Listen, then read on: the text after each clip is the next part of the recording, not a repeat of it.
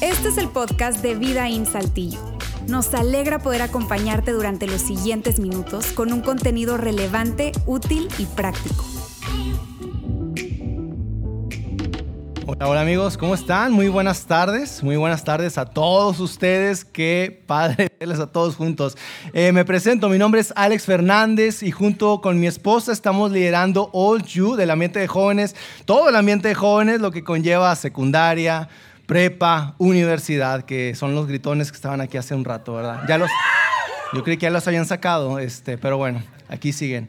Este, y nos encanta, nos encanta poder sumar a la vida de ellos. Eh, y hoy tengo el privilegio de poder compartir la segunda parte de nuestra serie Muros de Papel. Te voy a ser muy sincero, cuando yo supe que iba a compartir esta parte, mi cabeza ya estaba generando excusas para poderle decir a Luis, no, yo creo, no me siento, no me siento seguro, no me, no me gusta este tema. y luego ya después me di cuenta que eran muros de papel y dije, no, no puedo poner un muro de papel para deslindarme de eso. Y miren, eh, yo creo que ya sea que tengas mucho tiempo en la iglesia o poco, seguramente has escuchado esta frase, Dios te ama tal y como eres. Dios te ama tal como eres.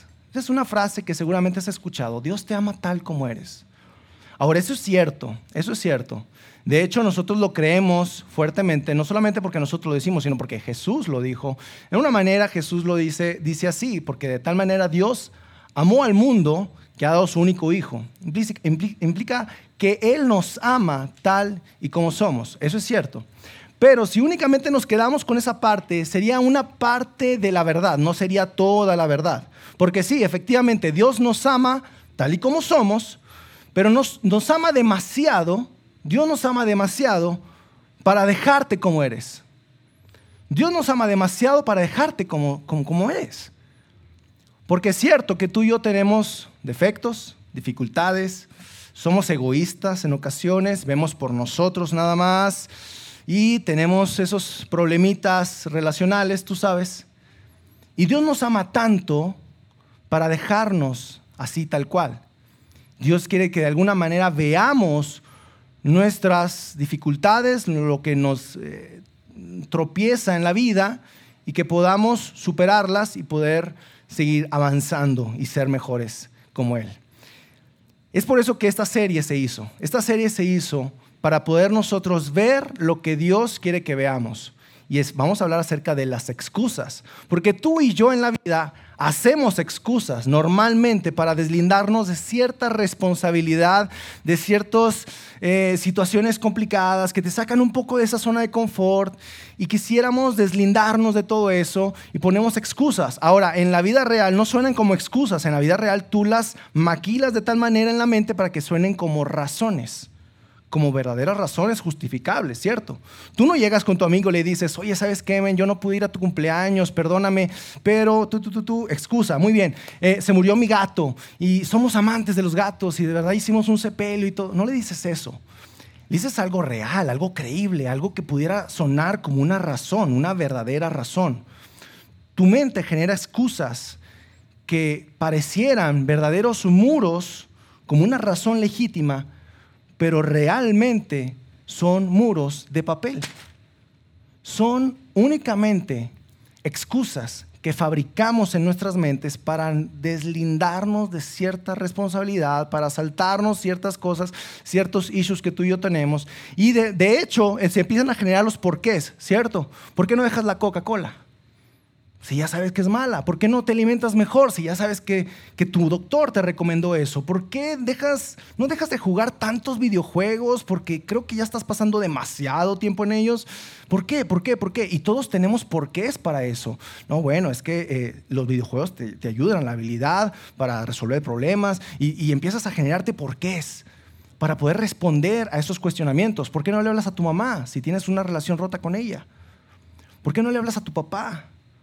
Hace años que no le hablas. ¿Por qué no le hablas a tus hermanos? Hay una relación rota en ellos. Y tú lo sabes. Y esos porqués, esas excusas, de verdad que cuando tú las maquilas parecieran razones legítimas, pero no lo son, son muros de papel.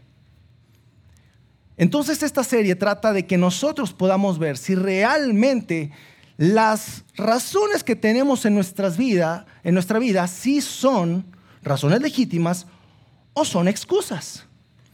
Y eso va a ser a la luz de tres historias.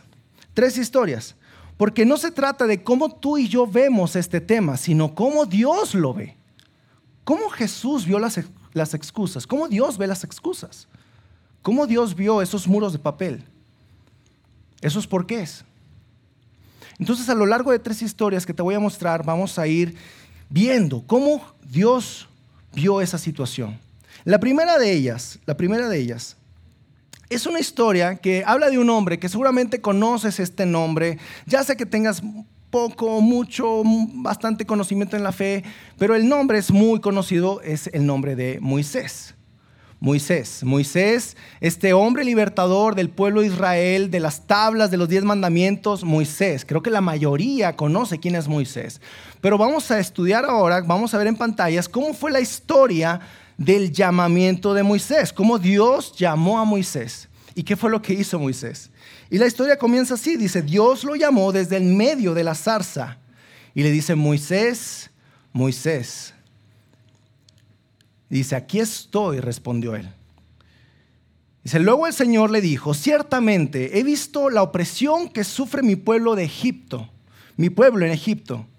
Ahora ve, porque te envío al faraón tú vas a sacar de Egipto a mi pueblo de Israel. Ahí está la orden. Tú vas a sacar, ahora ve, tienes que hacerlo, ve. Vamos a ver qué fue lo que contestó Moisés. Pero Moisés protestó, ¿quién soy yo para presentarme ante el faraón? ¿Quién soy yo para presentarme al faraón? Muro de papel.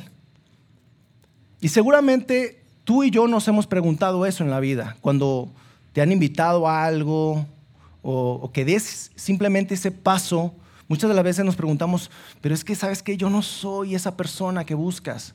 Yo no, yo no tengo esa habilidad que tú estás buscando para poder dirigir al equipo. Sabes, yo no, yo no, yo no, yo no soy, yo no soy.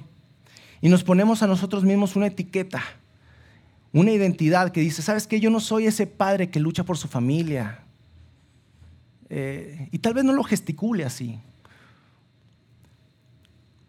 Sabes, yo no soy ese hombre que es romántico con su esposa y le da detalles. Y yo no soy ese tipo de hombre. Yo soy un hombre trabajador, un hombre que busca metas, un hombre que busca objetivos. Yo soy el proveedor, pero un hombre romántico, ay, eso yo no soy. Sabes, yo no soy esa, ese chavo, ese chavo que se alimenta bien, que busca, sabes, una alimentación fit, alguien que, que, quiera luchar por su salud, por su bienestar. Yo no soy ese tipo de personas. Busca a alguien más. Yo no, yo no, yo no soy así. Y tú y yo nos etiquetamos y nos ponemos etiquetas. Ahora vamos a ver cómo Dios respondió a ese yo no soy de Moisés. Le dice, Dios contestó, yo estaré contigo. Yo estaré contigo. Y es todo lo que necesitas saber prácticamente. Es decir, no se trata de cómo tú te veas a ti mismo, sino quién está contigo. Y soy yo, Dios, estaré contigo, Moisés. No me importa cómo te veas tú. Solamente confía en que yo estaré contigo. De eso se trata esto. Yo estaré contigo. No se trata de tus habilidades, de tu talento, de tu elocuencia, de tu conocimiento. Se trata de quién te está respaldando. De eso se trata esto. Pero Moisés volvió a, protestar, y le dice, si me preguntaran, ¿y cuál es el nombre de ese Dios? Y Dios le contestó, yo soy el que soy, yo soy el que soy. Es todo lo que necesitas decirles. Yo soy el que soy. Ahora Moisés, ve, deja de poner muros de papel, deja de poner excusas para no obedecer. Yo soy el que soy. Ahora ve. Sin embargo, Moisés protestó de nuevo y le dice, ¿qué hago si no me creen? ¿Qué hago si no me creen? Y ahí yo me identifico porque en muchas de las ocasiones cuando se me ha presentado en la vida dar un paso en donde ni siquiera sé qué va a suceder, pero dar ese paso, la verdad no sé qué hacer. Ya estando ahí, la verdad es que yo, yo me puedo identificar muy bien con Moisés porque yo le, yo le he dicho a Dios, Señor, yo no sé qué hacer, yo no sé qué hacer aquí, en este momento, en esta circunstancia, yo no sé qué hacer. ¿Qué hago si no me creen? Y fíjate la respuesta de Dios. dice, entonces el Señor le preguntó, ¿qué es lo que tienes en la mano?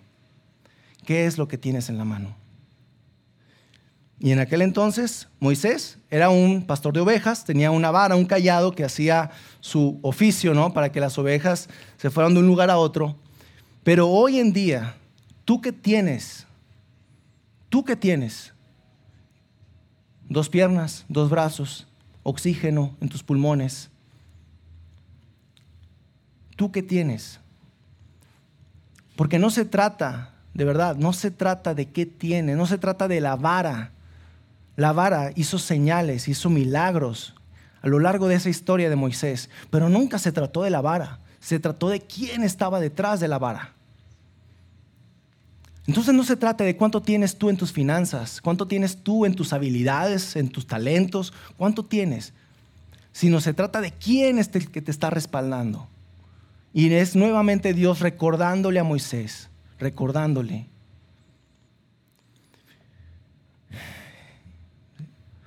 Pero Moisés rogó al Señor, oh Señor, no tengo facilidad de palabra. Mira que cuando esté enfrente de todos ellos se me va a trabar la lengua. O sea, no, no, no. Soy, demasiado tímido. Este, esto de hablar enfrente del público no se me da. De verdad no se me da. Busca otro. ¿Cómo le hacemos? ¿Le hablo a alguien más? No sé, o sea, pero busca a alguien más. Yo no soy. Yo no soy ese. Entonces el Señor le preguntó, ¿quién forma la boca de una persona? ¿Quién la forma? ¿Quién te da ese oxígeno para vivir? ¿Quién te da esa inteligencia que usas en tu trabajo? ¿Quién te da esa habilidad para los negocios? ¿Quién te da ese talento para liderar? ¿Quién te lo da? ¿Quién te lo da? ¿De dónde viene todo eso? Es prácticamente lo que el Señor le estaba diciendo a Moisés. ¿De dónde crees que proviene todo lo que tienes? ¿De dónde crees que proviene todo ese talento? Oh, gerente general, de la empresa. ¿De dónde crees que viene? Viene de mí. Vuelvo a lo mismo, no se trata de ti, se trata de quién está detrás de ti, quién está respaldándote. Pero Moisés suplicó de nuevo, te lo ruego Señor, envía a cualquier otro, a cualquier otro, pero no a mí, a cualquier otro. Y ahí, bueno, el Señor se enojó. Y conocemos la historia.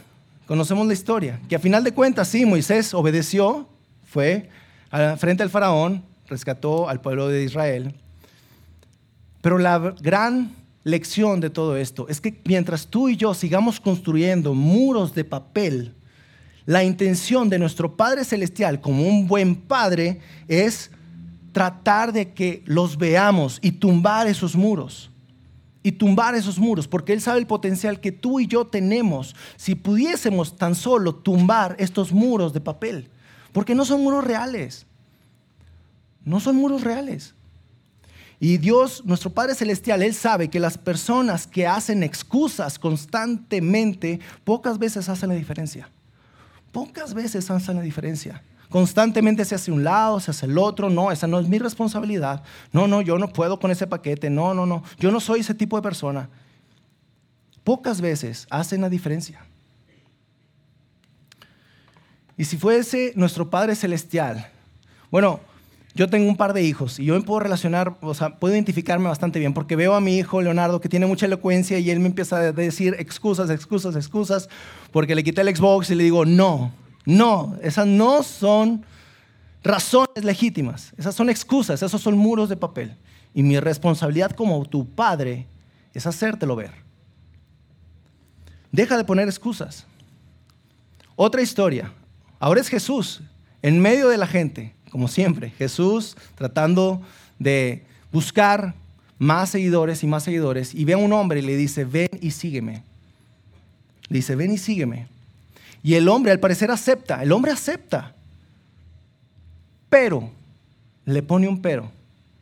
Le dice, sí, yo te sigo, yo te sirvo, Señor, yo, yo, yo voy contigo y vamos al pueblo y hablamos acerca de ti, de esta revolución que estás haciendo, yo voy contigo, sí, pero, híjole, deja que primero regrese a la casa y entierra a mi padre.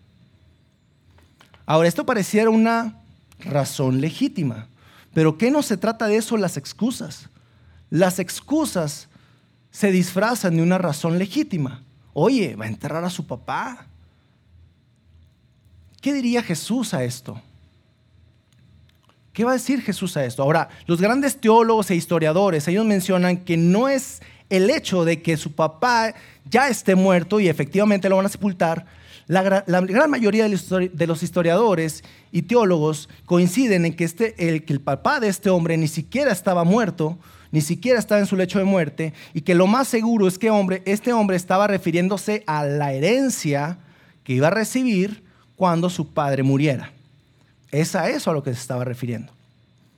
Pero aún a pesar de eso, ¿cómo Jesús respondió? Ese Jesús amoroso, ese Jesús entrañable que a veces quisiéramos darle ese abrazo, ¿cómo Jesús respondería a eso? Mira lo que dice Jesús, dice, deja que los muertos espirituales entierren a sus propios muertos pero tú ve y proclama el reino de Dios. Órale. Respuesta dura. Órale. Deja que los muertos entierren a sus muertos, pero tú ve. Hay otra versión que dice, pero tu objetivo, tu propósito es proclamar el reino de Dios. Y mi papá, primero soy yo. Primero soy yo. Tú ve y proclama el reino de Dios. Eso es tu objetivo. Después otro se le acercó, otro se le acercó, otro chavo y le dijo, hey, ahora él levantó la mano y se abalanzó con, con el Señor, con Jesús y le dice, hey, yo te seguiré, yo sí te seguiré. Y entonces, como que me imagino que en ese momento hubo un silencio, le dice, ah, ah, pero primero, deja despedirme de mi familia, ¿sale? Déjame despido de mi familia y ahora sí te sigo, y ahora sí voy. Y vuelvo a lo mismo, pareciera una razón legítima. Pero mira cómo Jesús responde a esto.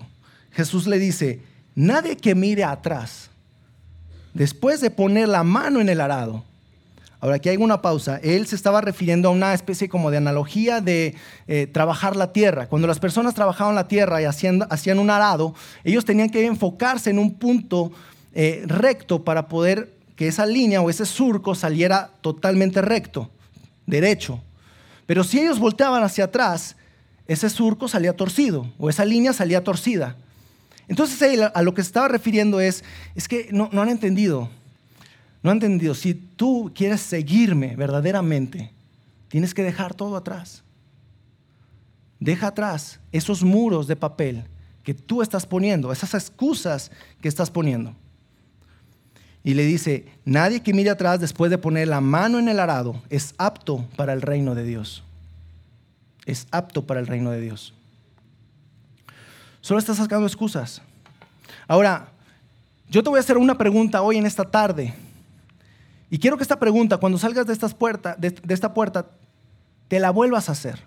Y cuando llegues a tu casa, te la vuelvas a hacer. Y cuando pasen dos semanas, te la vuelvas a hacer. Porque es una pregunta sumamente importante. De hecho, esta pregunta es la parte central del mensaje.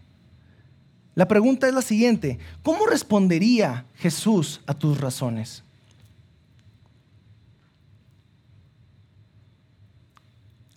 ¿Cómo respondería Jesús a tus razones? Él que lo conoce todo de ti, que te conoce todo. ¿Cómo respondería Jesús a esas razones? a ese de, sabes, yo no soy ese tipo de padre que lucha por su familia. Sabes, es que, híjole, hablarle a mi mamá, ay, si vieras cómo es mi mamá. Ay, es que yo, no sé, yo, yo no, no, no puedo, yo con esa carga financiera, las deudas siempre me, me tientan y librarme de esas deudas es complicado. ¿Cómo Jesús respondería a esas razones. Porque esto se trata, amigos, no solamente de, tu vida común, de que si dejas la Coca-Cola o no, o de que si haces ejercicio o no. Esto se trata de una relación con Él. Es lo que, está, lo que está tratando de hacer, es que te acerques a Él. Pero ¿cuál es la razón para la cual no conocerlo? Por la cual no venía a la iglesia. No leer la Biblia. ¿Cuál es la razón que le das para no orar? Y si esas razones son legítimas o simplemente son muros de papel. Última historia. Un hombre muy, muy rico, muy, muy rico.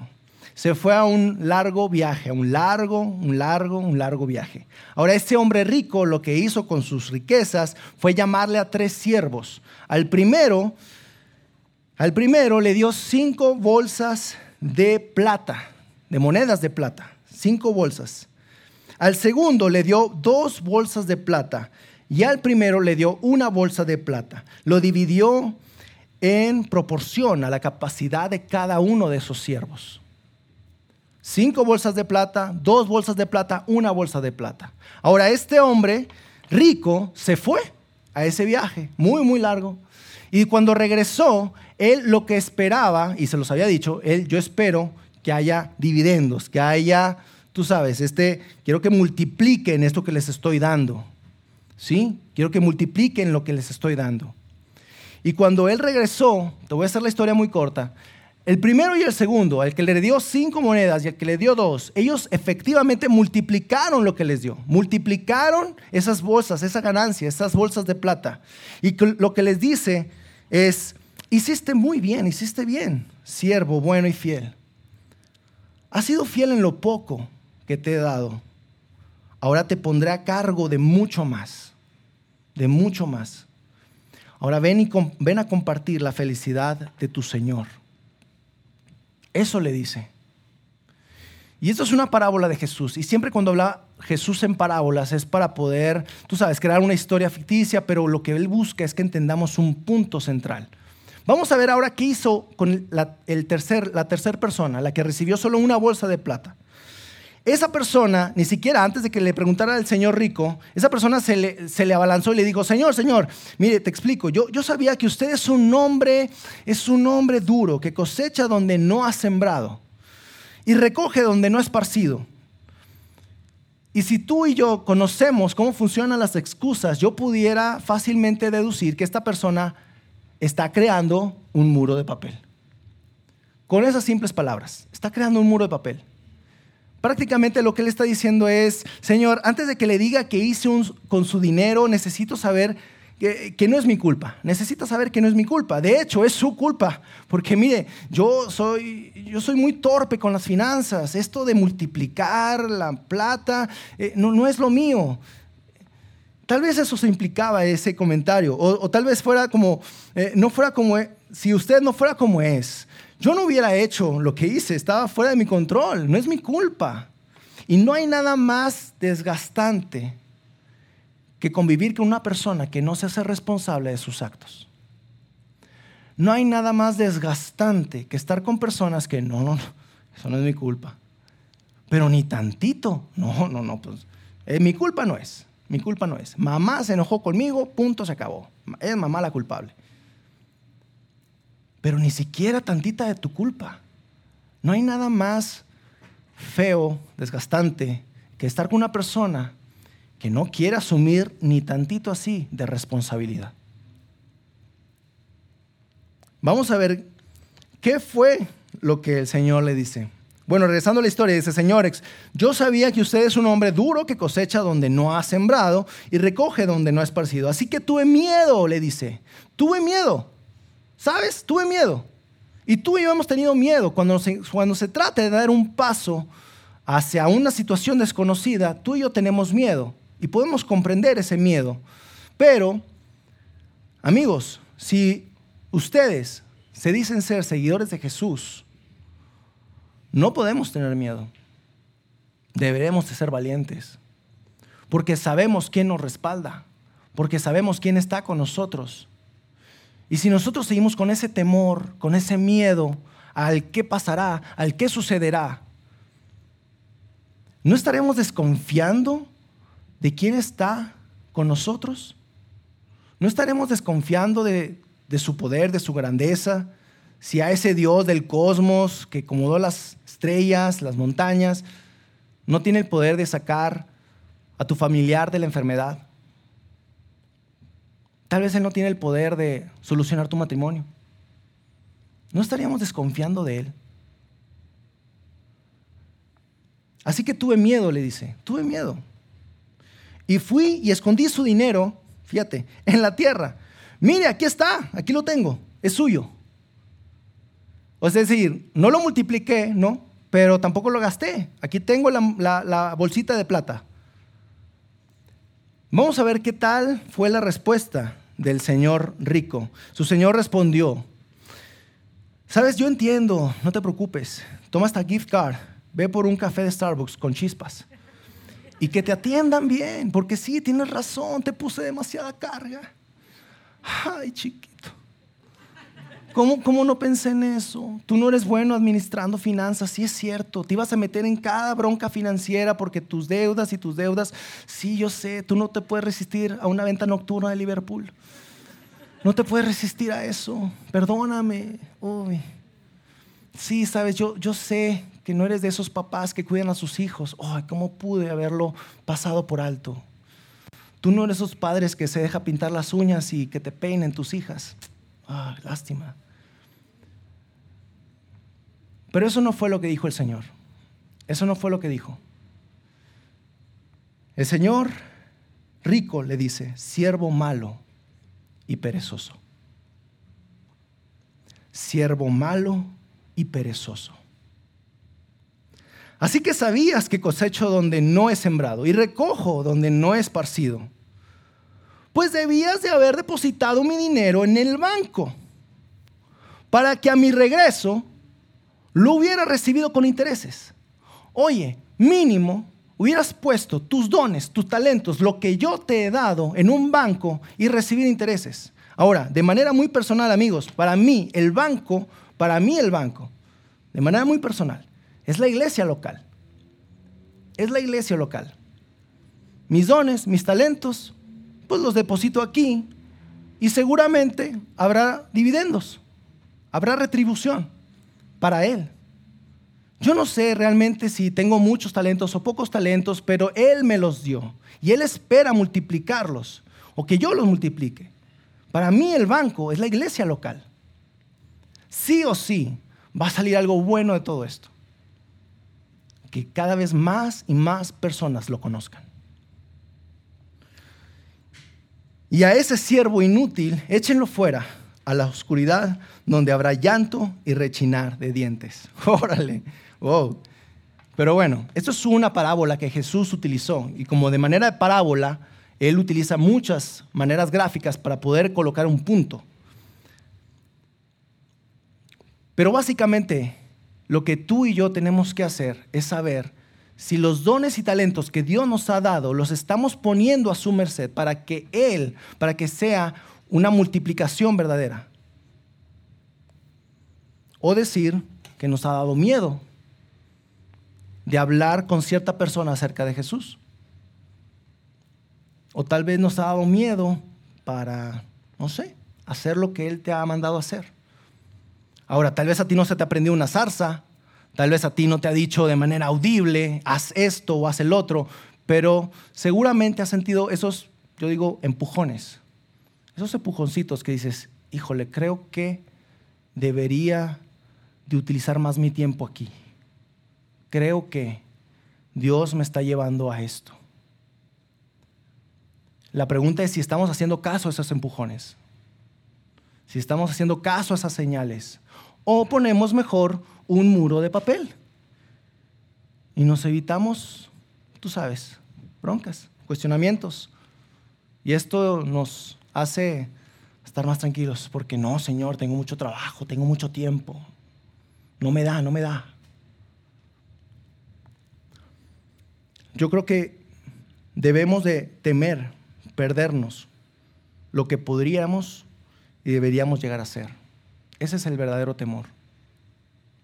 Porque nuestro Padre Celestial, Él sabe el potencial que tenemos. Él sabe. Y nos ha dado empujones. La pregunta es si los hemos, si, los hemos obedecido. Y termino con esta pregunta. ¿Cómo respondería Jesús a esas razones? ¿Cómo respondería Jesús a tus razones? ¿Son razones legítimas o simplemente son muros de papel? Oramos. Señor, te damos muchas, muchas gracias, Padre. Gracias, porque de verdad que a través de este tipo de mensajes nos desafías, Señor. Nos desafías porque en ocasiones en ocasiones hemos puesto muros de papel para deslindarnos de nuestra responsabilidad. Señor, permite, permítenos ver los muros de papel que tenemos en nuestras vidas y ayúdanos a romperlos, Señor. Ayúdanos a ver no nuestras habilidades, no nuestro talento, no en, en nuestras fuerzas, sino en tus fuerzas, Señor, en tu poder. Porque no se trata de nosotros, Señor, se trata de ti. Se trata de que tú estás con nosotros.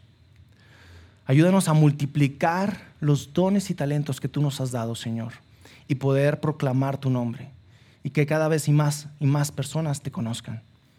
Señor, yo oro por cada una de las personas aquí reunidas que tiene muros de papel y que necesita romperlos y que pasando y cruzando estas puertas mande ese mensaje de texto, haga esa llamada, haga ese correo electrónico o habla directamente con esa persona.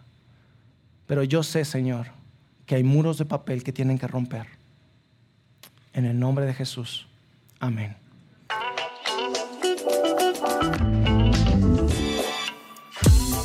Sigue conectado a los contenidos de Vida en Saltillo a través de nuestro sitio web y de las redes sociales.